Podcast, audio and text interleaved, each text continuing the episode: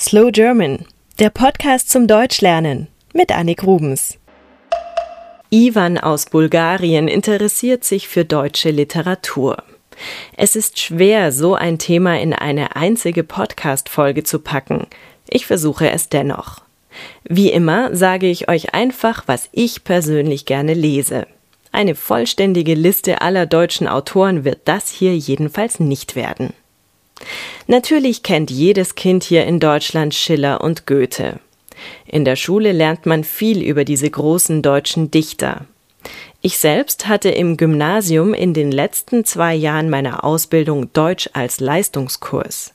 Das bedeutet, man sucht sich in den letzten zwei Jahren der Schulzeit zwei Fächer aus, auf die man sich konzentriert. Man verbringt mehr Zeit mit diesen beiden Fächern.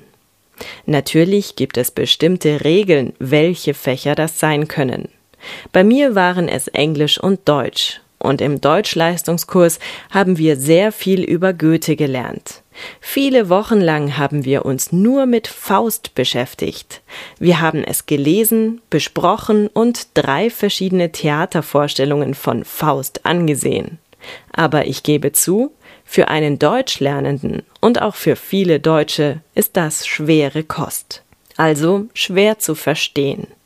Damals sind wir übrigens auch mit der ganzen Klasse nach Weimar gefahren. Dort hat Goethe lange Zeit gelebt.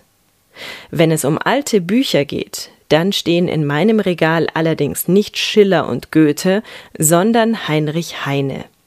Er galt als revolutionär und sehr modern, und daher hatte er auch viele Kritiker. Ich habe viele alte Bücher von ihm. Am liebsten mag ich aber drei dicke Bände, die seine Briefe zusammenfassen. Heine hat wunderbare Briefe geschrieben.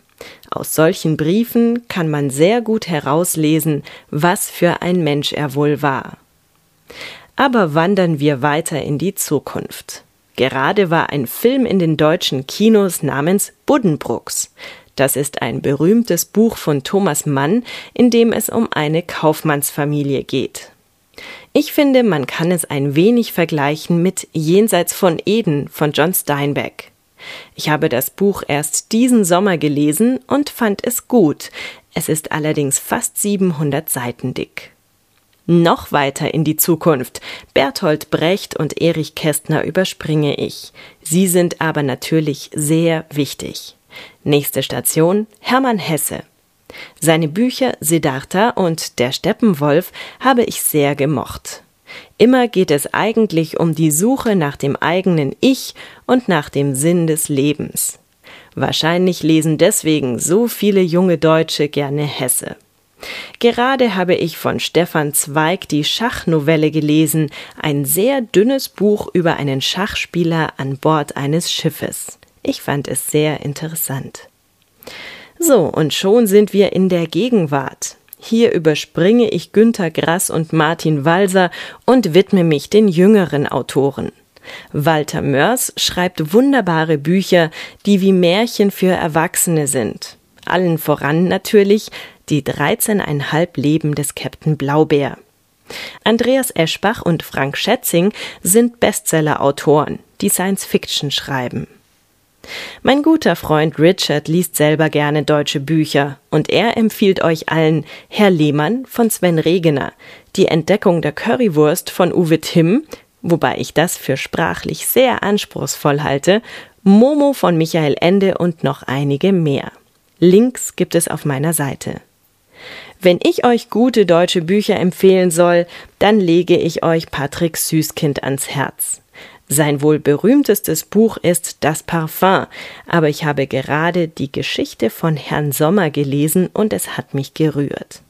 Besonders schön zu lesen sind auch Glossen und Kolumnen der bekanntesten deutschen Kolumnisten Max Gold, Harald Martenstein, Axel Hacke oder Harry Rowold. Habt ihr Buchempfehlungen? Dann schreibt in die Kommentarfunktion auf slowgerman.com. Ich bin sicher, ich habe die Hälfte meiner Lieblingsbücher hier vergessen. Dann gibt es eben irgendwann noch einmal eine Folge über Literatur. Und vergesst nicht, abonniert meinen Twitter-Feed twitter.com slowgerman. Dort erfahrt ihr jeden Tag einen deutschen Satz.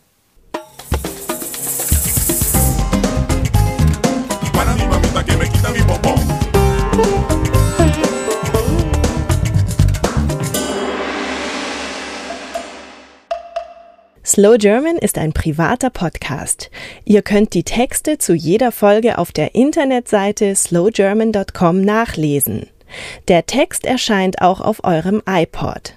Ich freue mich, wenn ihr mir im Internet einen kurzen Kommentar hinterlasst. Oder schreibt mir eine E-Mail an podcast at slowgerman.com. Ihr könnt mich auch gerne auf Twitter verfolgen oder per Skype. Mein Name dort ist Annik Rubens. A-N-N-I-K R-U-B-E-N-S. Wenn ihr schon ein bisschen besser Deutsch sprecht oder versteht, dann empfehle ich euch meinen deutschen Podcast Schlaflos in München. Zu finden auf schlaflosinmünchen.com. Wenn ihr mehr deutsche und internationale Podcasts sucht, ich empfehle einige auf 99podcasts.de. Deutsche Musik, Filme und Bücher findet ihr auf slowgerman.com. Bis zum nächsten Mal.